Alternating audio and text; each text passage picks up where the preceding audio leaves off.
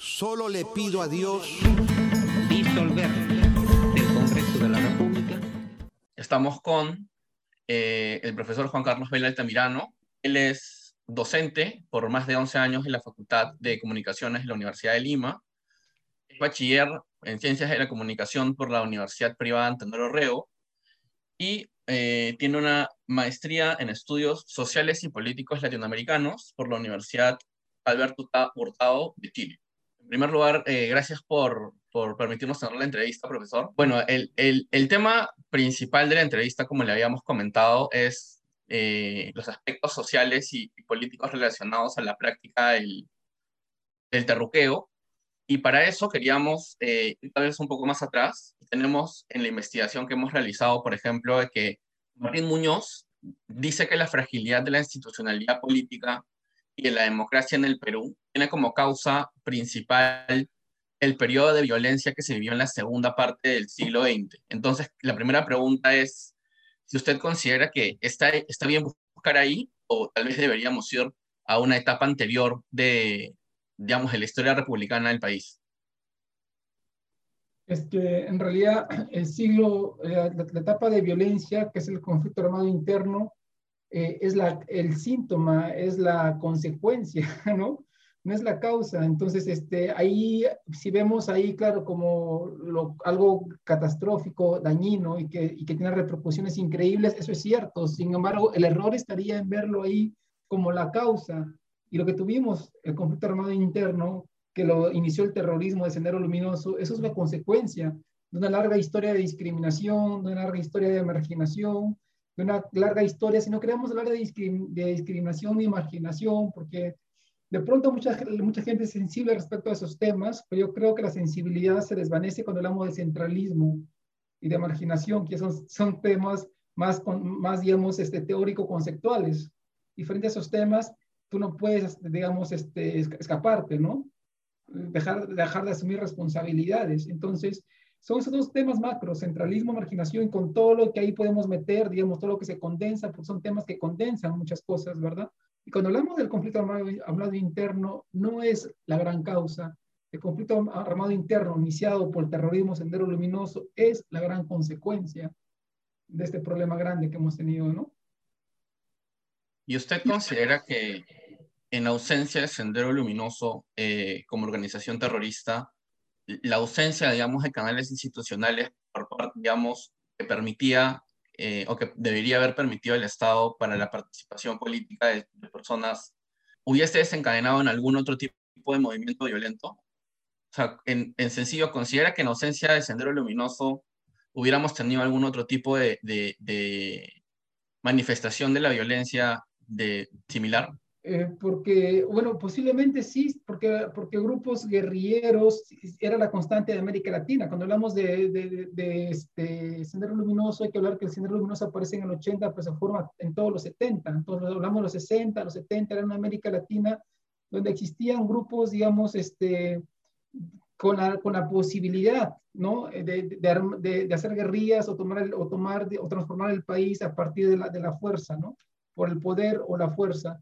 Entonces, bajo esa lógica era posible, pero no hablamos, pero siempre hay que hablar de un grupo minúsculo, de un grupo reducido, de algunas, entre comillas, elites intelectuales que se creían, digamos, poseedoras de, una iluminación para transformar el país, ¿no?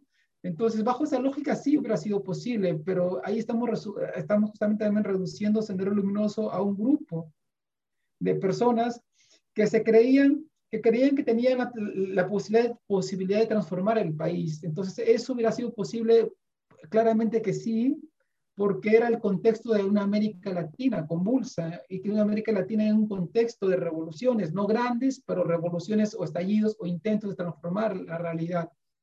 Pero no hablamos de, de, un, de una revolución, digamos, tipo la, grande, la gran masa, la gran población, los grandes campesinos, la población indígena, porque esa población estaba al margen de, digamos, de los, este, de los requerimientos formales que exige entrar en competencia política. Estaban al margen de la política, no votaban, eran parte de una población analfabeta, en, en el caso peruano, Y para hablar pues, de un conflicto armado interno, como población tendrías que tener también lo que se llama, digamos, recursos económicos para armarte, ¿verdad?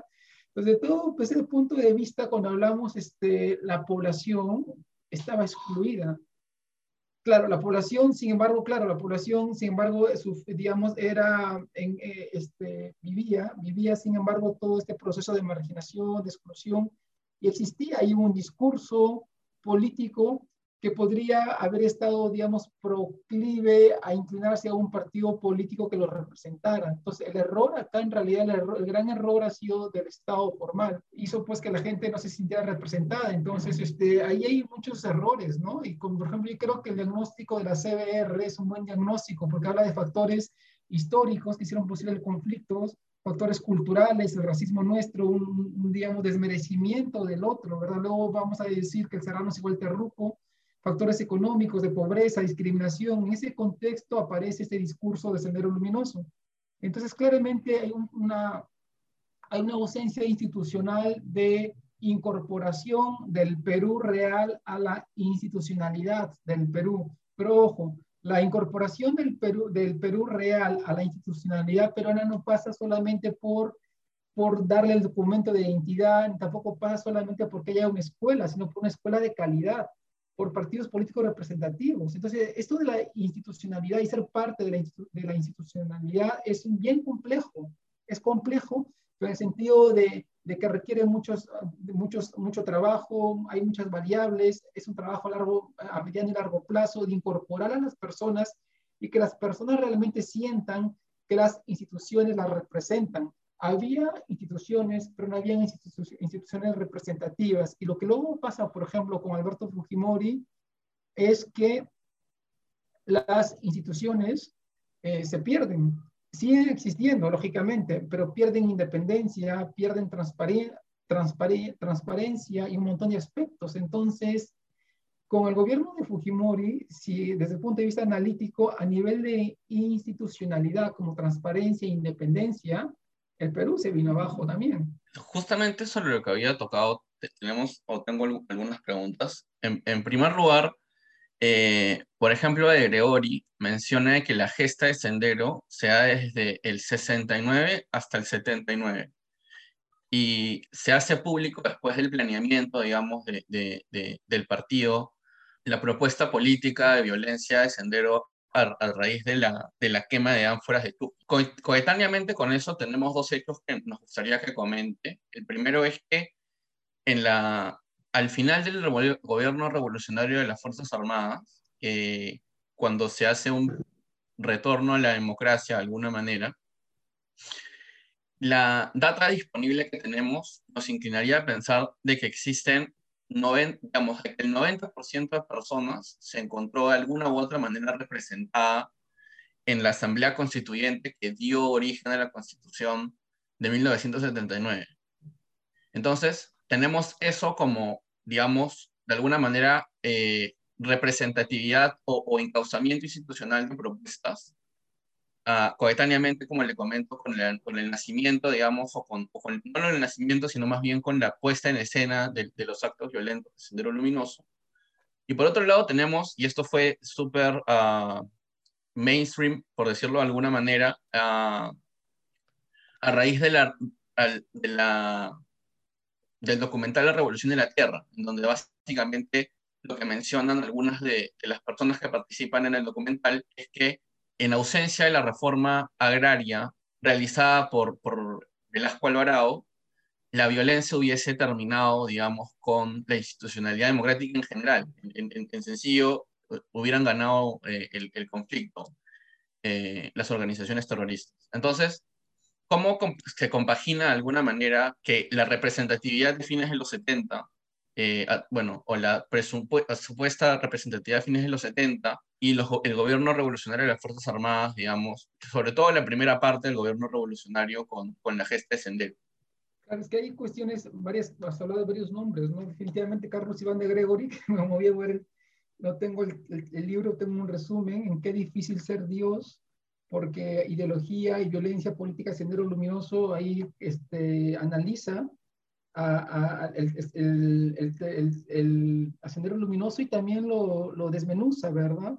lo deconstruye y se da cuenta pues que era una, una, lógica completamente distinta, la lógica del sendero luminoso a la lógica andina.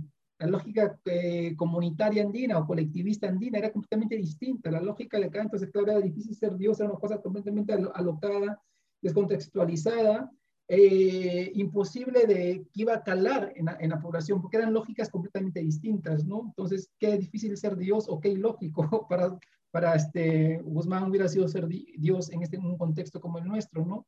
Entonces, la población andina, yo creo, bajo esta lógica, te respondo a la, última pregunta, que aunque es Hugo Neira el que dice ¿no? en, la Revolución y la Tierra que sin la reforma agraria posiblemente Sendero Luminoso hubiera acabado con el país porque hubiera tenido el apoyo de la población. Eh, eso dice Hugo Neira. Eh, bueno, yo no puede, podría pensar que sí, porque resulta lógicamente viable pensar, especular. Y también podemos especular con Carlos Iván de Gregory, cuando él dice claramente lo difícil que era para este, Abimelech Guzmán ser Dios, porque era un Dios eh, tanático de la muerte, y la, la, cultura andina no es la cultura de la muerte, es una, una, cultura de la agricultura, de la reivindicación, del sol, de la, de la ecología. Ancestralmente es eso la cultura andina. Entonces, aunque no hubiera habido revolución, yo creo, siguiendo ya no a Hugo Neira, sino siguiendo la... Pero eso significaría asumir que el hombre andino es violento. Y entonces ahora vamos a la, a la, a la otra cara y el hombre andino no era violento, no era, no era violento y esa, esa no violencia del hombre andino se ratifica acá cuando hablamos de Carlos Iván de Gregory, cuando dice qué difícil es ser Dios en torno al estudio del Sendero Luminoso y de Abimelech Guzmán, que tuvo dificultades para compenetrarse con el sentir andino, ¿no? Con ese colectivismo comunitario andino, con ese trabajo en equipo, porque los Andes, las dificultades te exigen, te exigen el tema de la redistribución, el tema de la coordinación, el tema del trabajo en equipo. Ojo, hablamos trabajo en equipo, trabajo en equipo es una cosa, se puede asociar trabajo en equipo con colectivismo que, existe o con comunitarismo, pero no con comunismo, ¿verdad? Son cosas completamente distintas para no distorsionar el asunto. Entonces, ese sentido andino no encajaba con la violencia de, de Abimelech Guzmán. Entonces es difícil creer, no, sin, o sea, sin ser absolutos, es poco, personalmente, después de pensar las cosas, es difícil sostener lo que, decía, lo que dice Oneira, ¿no? que sin la violencia, que sin, que sin la reforma agraria, Sendero Luminoso hubiera cuajado en el territorio. Yo me inclino por creer esa otra teoría, siguiendo a partir de este, esta otra lógica analítica. Eh, la, la, posibilidad que tuvo finalmente el Estado, digamos, muchas personas consideran que el Estado actuó demasiado tarde y, y está relacionado eso, digamos, con la intensidad, de alguna manera, de los métodos que empleó para, para erradicar, digamos, el terrorismo. Y finalmente, cuando, cuando se captura a Abimael Guzmán en el año 92, eh, no se sigue necesariamente o de manera inmediata una investigación respecto a cuáles habían sido las bajas o cuáles habían sido las, eh, las implicancias socio, sociopolíticas, digamos, del enfrentamiento armado. Entonces, nosotros tenemos que Fujimori hizo, la, bueno, hizo el autogolpe de Estado, se promulgó una nueva constitución en el 93 y pasaron 10 años entre ese momento el momento en el que la Comisión de la Verdad y la Reconciliación emitió su informe final. ¿A qué cree que se debió este, bajo nuestro punto de vista, bajo mi punto de vista, esta falta de voluntad política de investigar, digamos, qué habían sido, digamos, o cuáles habían sido las consecuencias de este tipo de, digamos, de, de, este periodo, digamos, de, de terrorismo en, en, el país? Bueno, creo que el tema de la responsabilidad, ¿verdad? Entonces, si tú eres responsable, difícilmente eh, vas a investigarte a ti mismo, ¿no? Y creo que eso la CBR luego diagnostica los niveles de responsabilidad, tanto en el, segundo gobierno de Fernando Belaúnde Terry, en el primer gobierno de Alan García y en, en los dos gobiernos de Alberto Fujimori. Entonces, el tema de la responsabilidad política pues hace que la gente se haya desinteresado por eso, los políticos de turno, y bueno, porque había un proyecto, en todo caso, tu pregunta me hace reflexionar también, ¿por qué no lo hizo? No? Porque había un proyecto, si cuando te das cuenta en el tiempo, de perennización en el poder. Entonces, hay muchos elementos que si tú eres, este, digamos, estás en el poder, eh, eres, sabes lo que estás haciendo y sabes que muchas cosas están en contra de, los, de la normatividad jurídica internacional. Entonces, había muchas cosas, ¿no? Entonces, eso da para, para pensar y sostener que habían, que era un gobierno que era consciente en el fondo de su actuación y su actuar, ¿no? Y de sus intereses y sus preocupaciones y, y, de lo que se exponía, en todo caso, ¿no? Ah, y hubiera sido en todo caso, y en buena hora que no pasó, porque hay gobiernos que sí lo hacen, y hubiera sido en todo caso una comisión de la verdad parcializada, una comisión de la verdad con gente este, poco transparente, ¿verdad? Eh, muy poca gente hubiera colaborado, gente realmente honesta y que, digamos, moralmente transparente, y entonces hubiera podido hacerlo, pero hubiera sido cuestionada.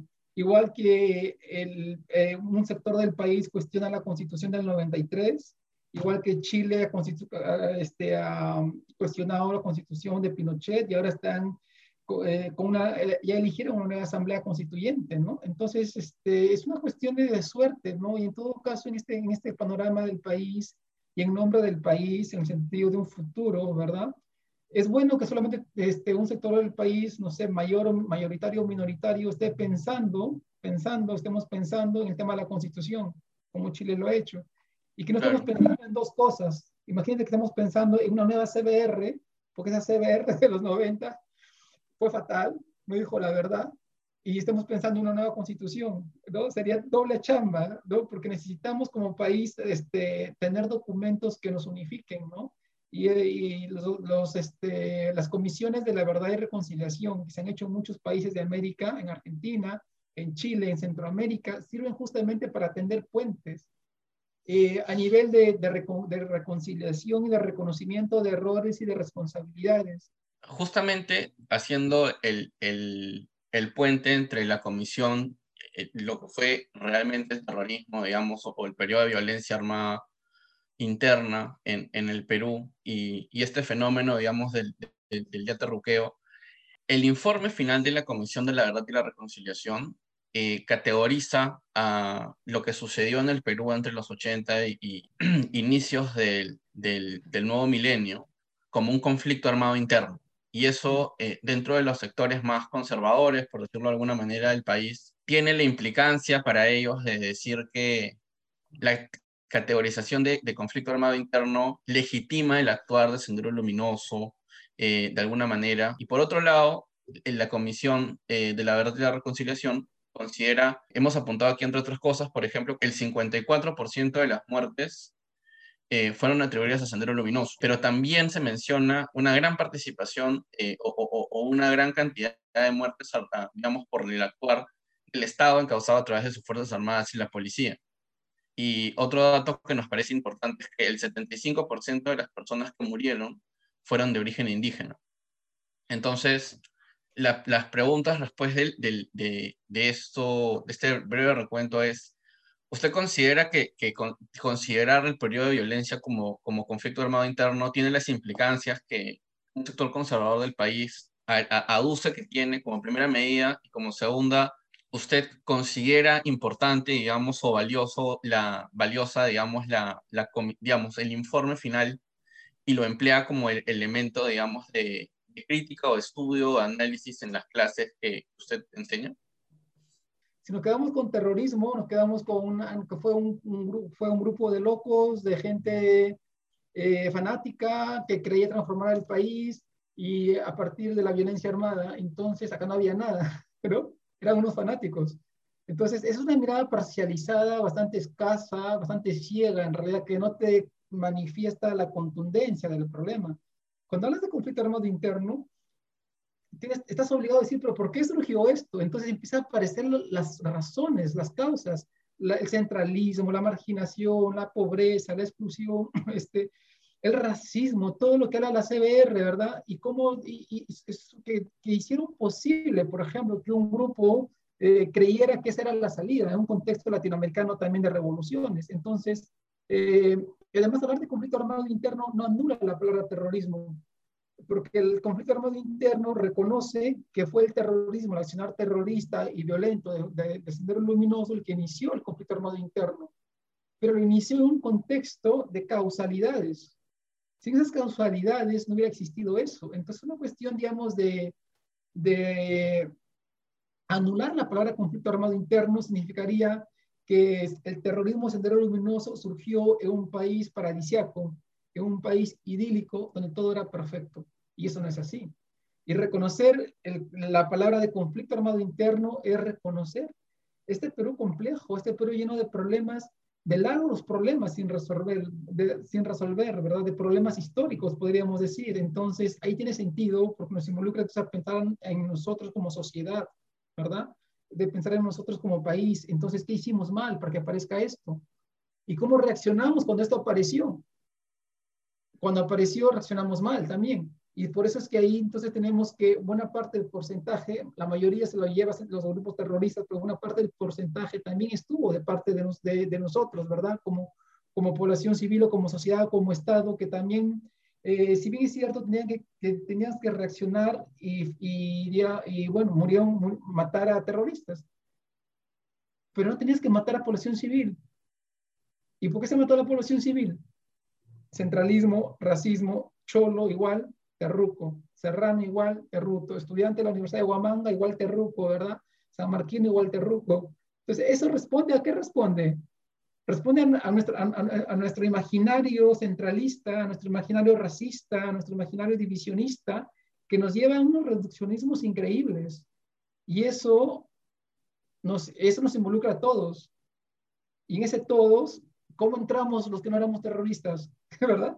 ¿Cómo, ¿Cómo, entendemos esto, el Perú formal? ¿Cómo entra el Estado y dice, miércoles, acá la cagamos, acá hay que hacer algo? ¿Cómo entramos? Relacionado a, a, al tema de la, de la enseñanza, digamos, nosotros, por ejemplo, consultamos a una socióloga, Arunati, que maneja un concepto que nos parece interesante que se llama currículo oculto, que es la política, digamos, eh, oficial de educación del Estado, por ejemplo, en los libros que uno revisa en, educación básica uh, obligatoria, te, dicen que, el que, digamos, las personas que capturaron a Fujimori fueron, digamos, un grupo especial de la Policía Nacional y no fue Fujimori, o, digamos, resaltan la importancia de las conclusiones y el periodo, digamos, o sea, la importancia de, de simplemente eh, embarcarte en el proyecto político, hacer la Comisión de la Verdad y la Reconciliación, y la importancia de las cifras de cara a cuál es, como usted mencionó, la responsabilidad compartida entre hechos que, que, son difícilmente justificables, como los del terrorismo, pero hechos que son necesariamente uh, o que necesariamente implican algún tipo de, de, reflexión, como la actividad del Estado, digamos, en la represión, cuando las personas que, que reprimían no eran terroristas. Entonces, lo que dice Ronatei es que las vivencias de los profesores en los colegios hacían que las personas salgan del colegio pensando, por ejemplo, que Fujimori fue el mejor presidente del Perú, que Fujimori eh, venció el terrorismo y que la Comisión de la Verdad y la Reconciliación era un, era un documento de gente rica, o sea, era un documento de, de sociólogos de escritorio que no tenían ni idea de la realidad nacional y que de alguna manera directamente lo que dicen, este es un estudio de casos, pero lo que dicen es que no lo tomaban en consideración para, para para, digamos, educar a las personas a, a, en quinto de secundaria, que es donde se, se toma este tema generalmente. Entonces, en primer lugar, queríamos saber cuál es su opinión acerca de eso y en segundo lugar, si cree que eso se replica en la universidad. Es cierto, pues este, el, el tema del currículo oculto, como ya como lo planteas y lo, siguiendo a, a Runategui, claro, es complicado, pues, ¿no? Para mucha gente de pronto reconocer la verdad. Entonces, esa, ese profesor que no reconoce la idea del conflicto armado interno, es un profesor que se maneja bajo la idea de un currículo oculto, ¿verdad? Porque oculta las cosas y entonces se maneja bajo el concepto de terrorismo y no se maneja bajo el, bajo el concepto de lo que significó el país, ¿no? Entonces yo creo que cuando uno es profesor, cuando uno tiene una responsabilidad de, ser, de tratar de mirar, de mirar los, los, los dos lados, ¿verdad? Entonces, y, más aún cuando hablamos de, de, de, de, enseñar, ¿no? O sea, entonces ahí pues es un problema que está ahí, lamentablemente es cierto. eh, y es tan cierto que no va a desaparecer, es contundente, ¿no? Entonces, este, eh, sin embargo, pues cuando se habla de una currícula establecida, cuando se habla de una capacitación, porque este tipo de cosas no tienen que hacerse desde el punto de vista de, eh, de solamente poner la currícula y ya enséñala, tiene que haber una capacitación a los profesores, de decirte, mira, si tú estás de acuerdo con el gobierno de entonces, decir lo que pasó, no estar, no estar en desacuerdo con el gobierno de entonces. en el Perú hacemos las cosas, me da la impresión que hacemos las cosas y decimos, toma, acá está, hazlo, enséñalo no es toma y acá está, es mira, toma, esto tiene esta, esta implicancia, vamos a trabajar así, esto no nos convierte ni en un color ni en otro color, ¿verdad? Entonces es cuestión cómo manejamos, creo, las cosas. Y finalmente habría una crítica al tema de la CBR, pues se trabajó el tema de la CBR, pero se politizó demasiado, los grupos conservadores lo politizaron. Y hay, tiene que ser todo un trabajo la CBR de acercamiento a la, a la población, de acercamiento a la currícula, de acercamiento, de acercamiento a los profesores, de sensibilización, de películas. Entonces hay toda, digamos, toda la estrategia comunicacional de un documento, de un documento como este, que es muy sensible, ¿sí? es muy sensible. Y curiosamente no nos sensibilizamos, mucha gente, ¿verdad? Se, se descuidó, se descuidó porque creo que el Estado renunció, renunció y creyó que con esto bastaba. Esto, con esto, con la publicación de este, de este documento no bastaba.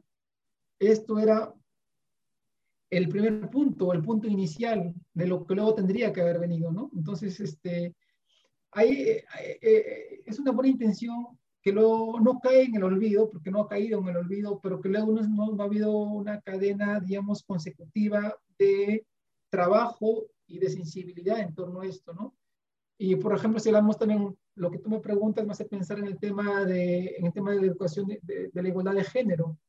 Tenemos también información de, un artículo de la revista Psicología de Rottenbacher, de Rojas y Smith, Schmidt, que dicen que, digamos, como una, uno de, las, de los insights del informe final de la Comisión de la Verdad y la Reconciliación es que a esa fecha lo que se evidencia es una despolitización de los jóvenes por el temor, digamos, de que el aparato estatal los considere como como pro-terroristas o como ya llevándolo más a, la última parte de la, de la entrevista como terrujos directamente.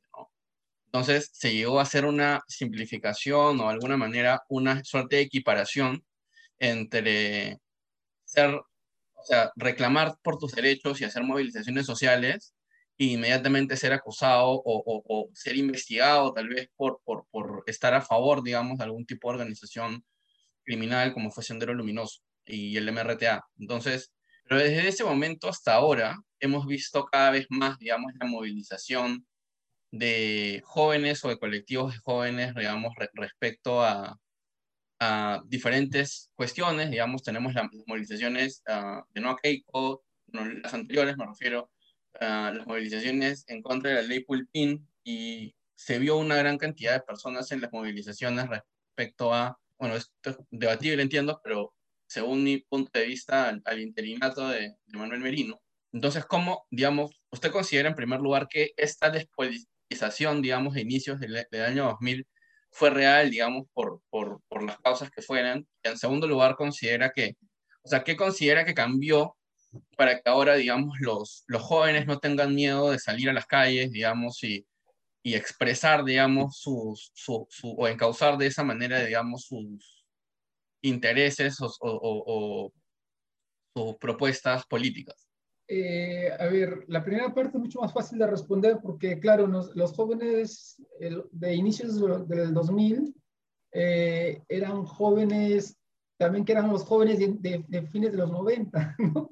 Entonces es difícil hacer ahí un, un, esos jóvenes de, de, fines del Fujimorismo o, del gobierno de Fujimori eran los jóvenes que habíamos crecido, yo, era parte de esos jóvenes, por ejemplo, que habíamos crecido en el gobierno de los jueces sin rostro, en el gobierno de la, acusación, de la acusación fácil, de la denuncia fácil, sin, sin sustentar, de las capturas. Entonces, en el, se creó en, los 90 un, una sensación de miedo, una sensación de, de, temor, ¿no?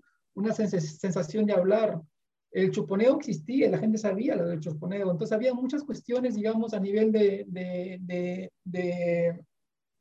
de, política de Estado de entonces, como el tema política de Estado formal e informal. La política de Estado formal, los jueces sin rostro.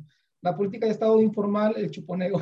Entonces, estaba de alguna u otra manera en un Estado controlado, vigilante, y, y, eso de alguna u otra manera controlaba, pero no era un control absoluto, porque las marchas empezaron a salir a fines de los 90, ¿verdad? En los cuatro suyos hubieron manifestaciones, entonces este, eh, la juventud no estaba manipulada, eh, no, no, no, era política. Yo creo que la juventud entonces, en el contexto de tu pregunta, era una juventud que respondía a un, a, a un Estado control, controlista, a un Estado de los mil ojos, por lo que te explico y acabo de decir. Entonces, en ese, porque la gente sabía, claro, algunos decían que no sabían.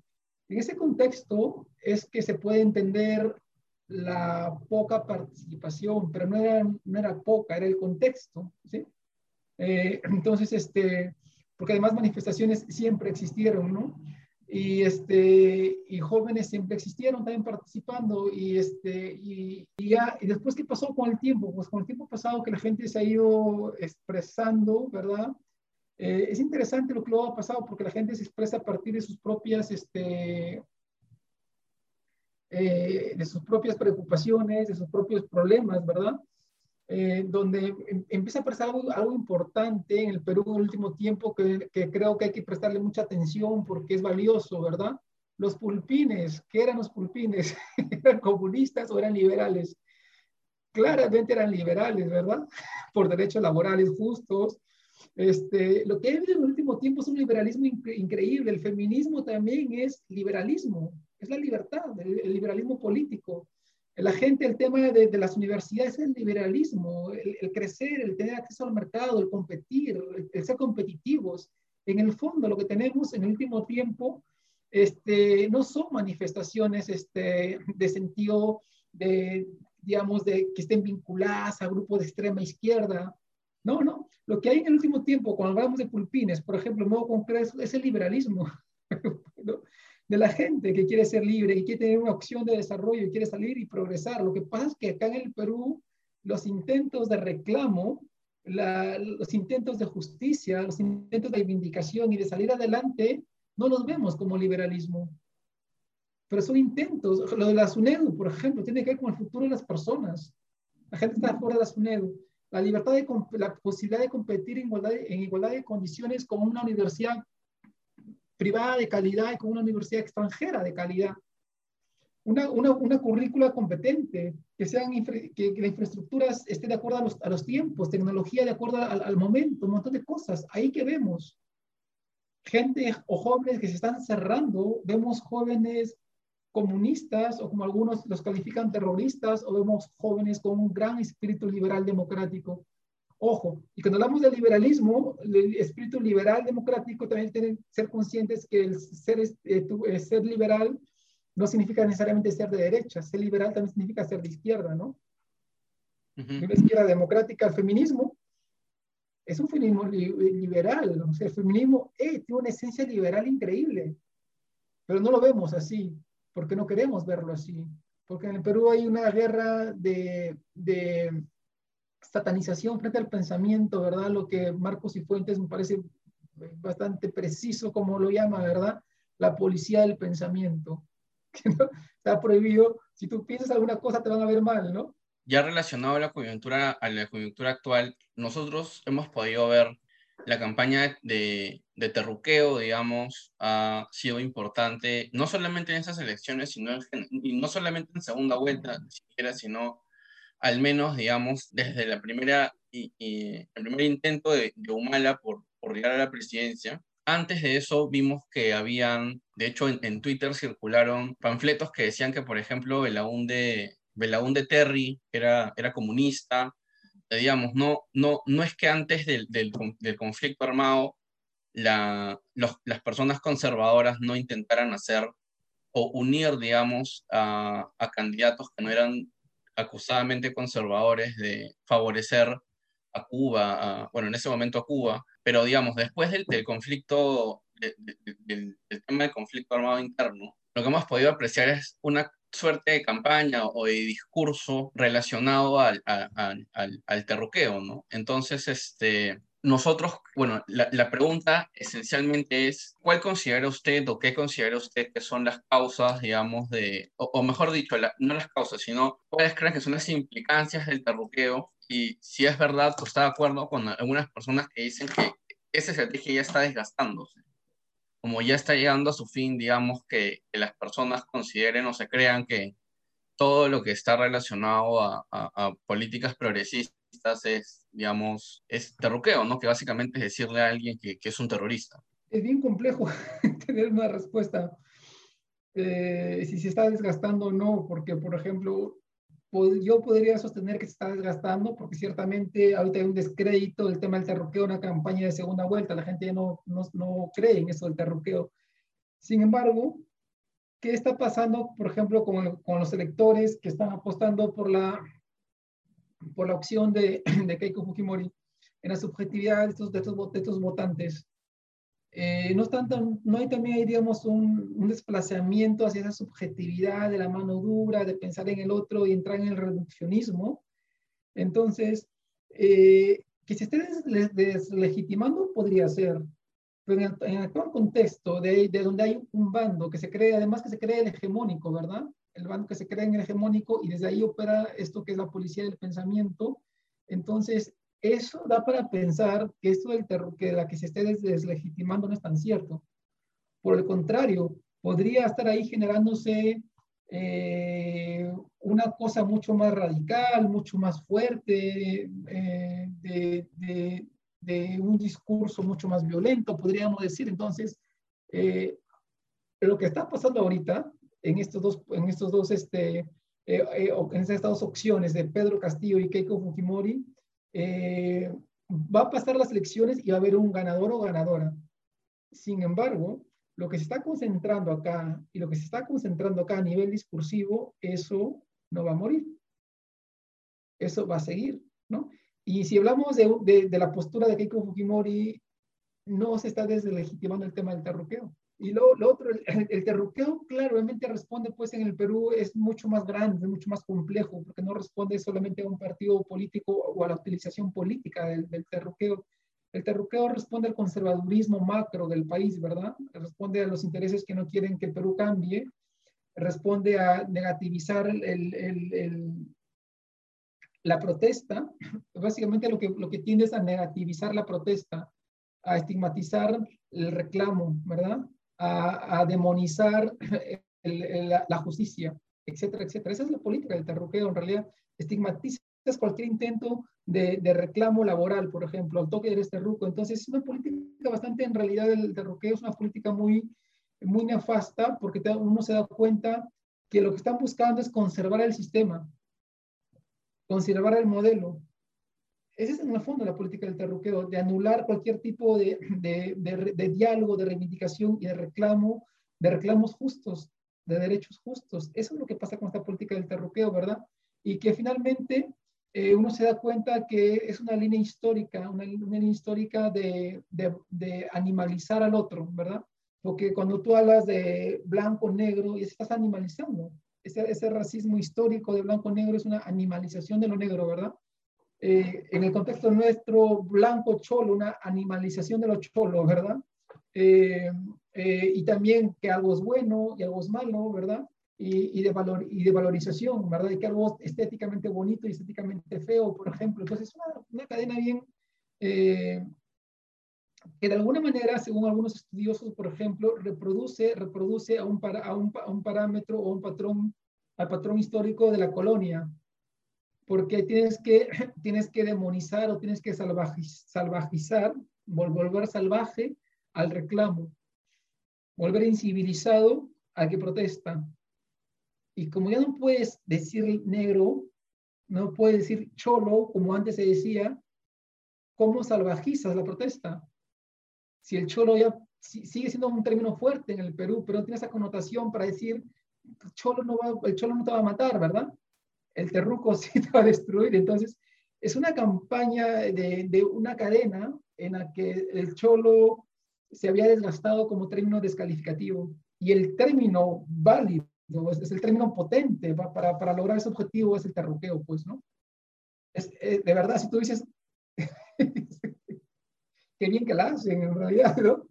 Porque claro, que ser objetivo. Están cumpliendo con sus objetivos o han cumplido con sus objetivos, ¿verdad? Y más aún cuando se meten en la población, en la gente que tiene miedo de decir las cosas, ¿verdad? O tiene miedo de decir, yo voy a votar por tal candidato, ¿verdad? Hay mucho miedo. Hay mucho miedo. Ese miedo era el miedo de los 90. ¿Cuál cree que ha sido la labor de la prensa en estos últimos meses? Ah, la labor de la prensa. Yo creo que decir algo de la prensa, eh, ¿me puedo saltar esa pregunta? Porque, ¿qué puedo decir de la prensa? Creo que la prensa por sí misma se ha desnudado, ¿verdad? La gente eh, se está dando cuenta de las cosas, las redes sociales son una gran, un gran empoderamiento, ¿verdad? De, de, de, la, de la, gente, ¿verdad? Cuando para, ya sea para apoyar o para rechazar. Y el, la prensa, en todo caso, la prensa está en el periodismo independiente, transparente, está en las redes sociales, ¿verdad? Eh, no quisiera hablar sobre la prensa porque, porque me va a costar ser objetivo o emplear palabras neutrales. ¿Sí? Ya, perfecto. Este, muchas gracias, profesor.